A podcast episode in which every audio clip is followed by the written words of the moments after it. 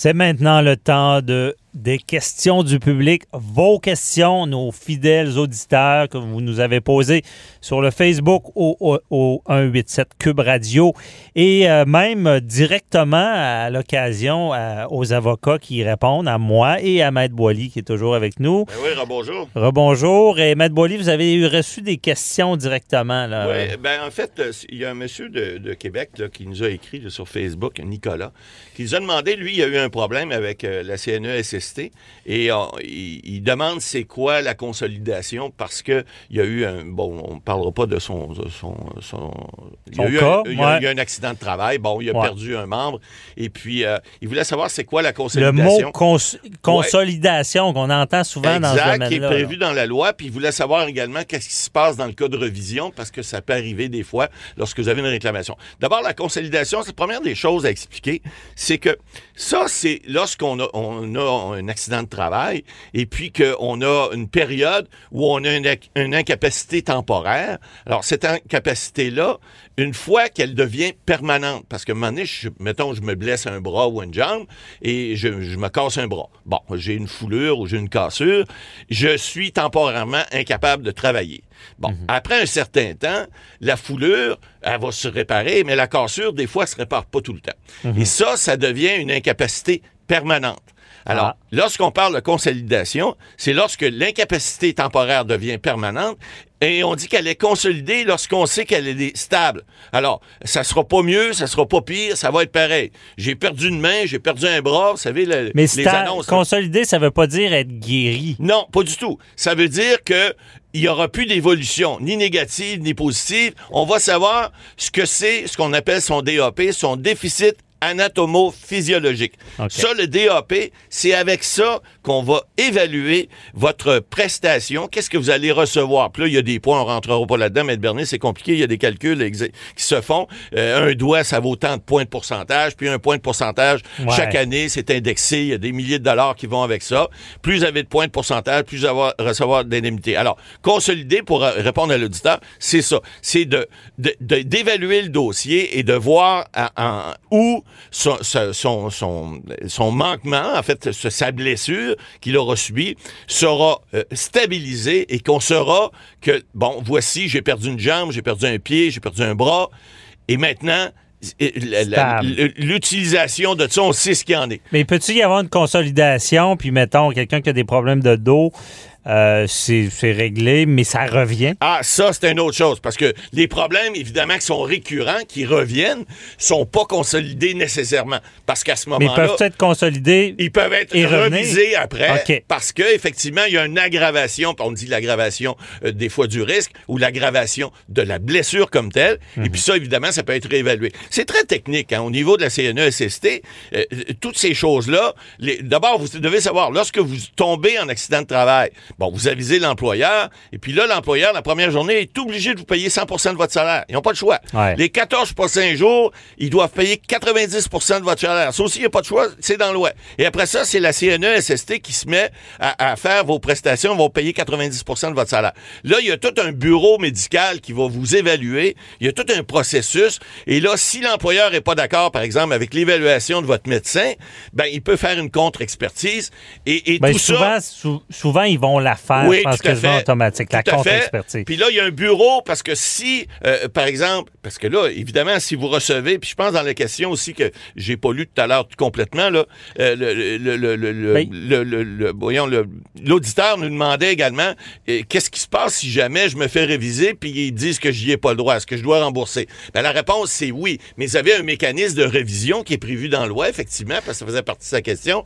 Et, et ça, ce mécanisme-là, il prévoit que vous pouvez aller devant un, bureau de révision de la CNESST. Et si ça fait pas, fait aller devant le tribunal administratif, qui lui est le, degré suprême où vous pouvez faire valoir votre point. Donc, c'est inquiétant d'entendre ça parce que ben. euh, la révision, j'imagine, c'est pas toujours. C'est que l'employeur a comme un doute si c'est réellement ça s'est passé au travail ou. Oui, ben, c'est-à-dire que euh, souvent, il peut y avoir une révision, pas au niveau nécessairement si ça s'est passé au travail. Souvent, on dit toujours c'est à l'occasion du travail. Vous pouvez être être des fois en route euh, de, de, de votre Pour le travail, travail. pour le travail, ça peut être considéré comme étant un accident de travail. Mais l'employeur, des fois, va aller, va aller, euh, va aller à, à- à- Ok. à l'encontre de ça parce que il va surtout, ces fois, c'est pour les taux, pour dire non, ton, ta main que t'as perdue, ça vaut pas tant. T'as perdu juste deux doigts au lieu de trois, Ouais. etc., etc. Et ça Et- doit être un drame pour quelqu'un qui, qui est indemnisé et là, il est tout dans un litige, puis Ah, il pourrait avoir à rembourser Il tout pourrait ça. avoir, si jamais il est, il est pas, il évidemment, s'il pas, il n'y a pas ré- réellement de blessure au niveau de, de son travail. Mais c'est plutôt rare. Rare. Parce que lorsqu'il y a une blessure au travail, on le sait, bon, il y, a des- il y a des gens qui sont là, etc. Il y a des intervenants qui sont là. Mais ça pourrait arriver que quelqu'un, des blessures de dos, vous le disiez tout à l'heure, ah, je me suis, il a tombé en bas de son échelle chez lui, il rentre au travail le lendemain matin, puis là, il dit, oups, je viens de me faire, euh, j'ai mal tourné, puis je me suis fait hernie ou je sais pas quoi, une blessure dans le dos. Euh, ben là, ça pourrait être contesté. Mais il y a des cas comme ça. Vous savez, il y a des avocats, puis il y a des avocats CNESST aussi. Il y a des médecins, il y a des spécialistes. Mhm. Il y a même des, des- des- des troubles psychologiques, des fois, qui peuvent être indemnisés. Alors, on pourrait en faire trois émissions là-dessus. Bon, mais merci, ça Merci nous éclaire. Ensuite, euh, euh, René euh, Anne euh, de Québec euh, nous demande si le ministre Fitzgibbon pourrait être poursuivi pour les propos qu'il a tenus contre la présidente du Conseil de TVA. Ben Expliquez-nous ça, ça. c'est, ça, c'est Mme Lachance, qui, est- qui, qui est une haut placée à, à Québécois en TVA.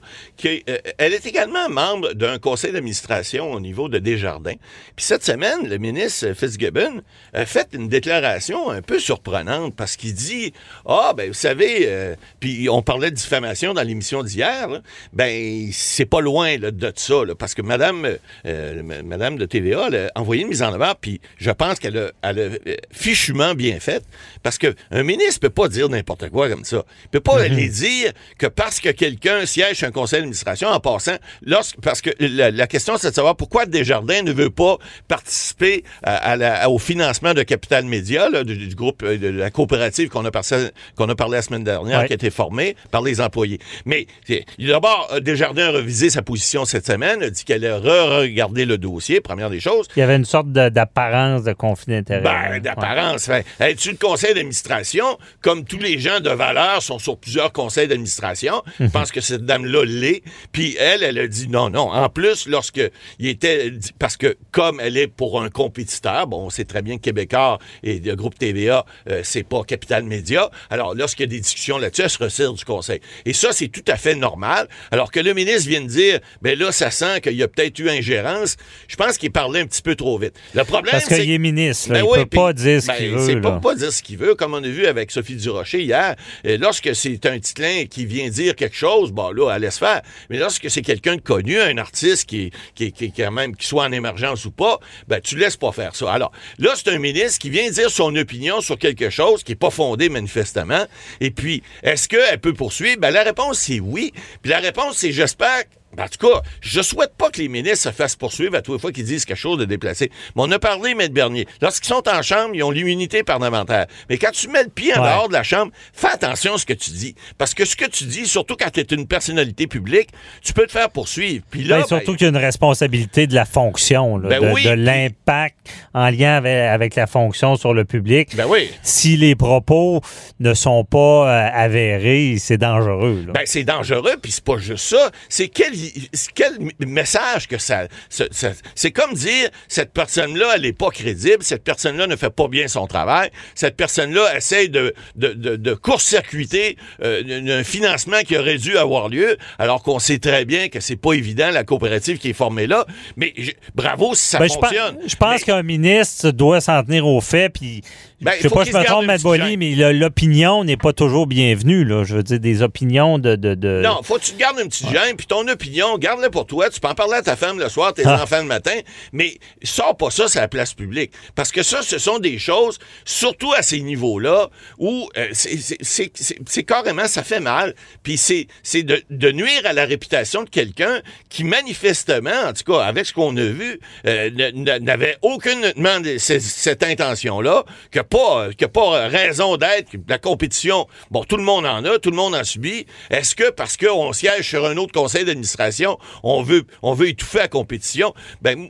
c'est ce que le message semblait dire. Mais là, j'ai trouvé ça mal placé. Puis je pense que, en tout cas. Bon, on a déjà parlé, on est, va- on est rendu très, très frileux Ouais. pour à peu près tout. Mais il faut faire attention, faut- surtout quand on faut- est ministre. Oui, c'est certain. Ça, ça, on le comprend bien. Euh, je pense que c'est bien expliqué là-dessus. Il, il faut s'en tenir aux faits. Merci beaucoup, euh, Matt Boily, euh, pour ces questions. On se retrouve la semaine prochaine. Euh, c'est tout pour nous également. Et merci à toute l'équipe. Joanny Henry à la mise en onde.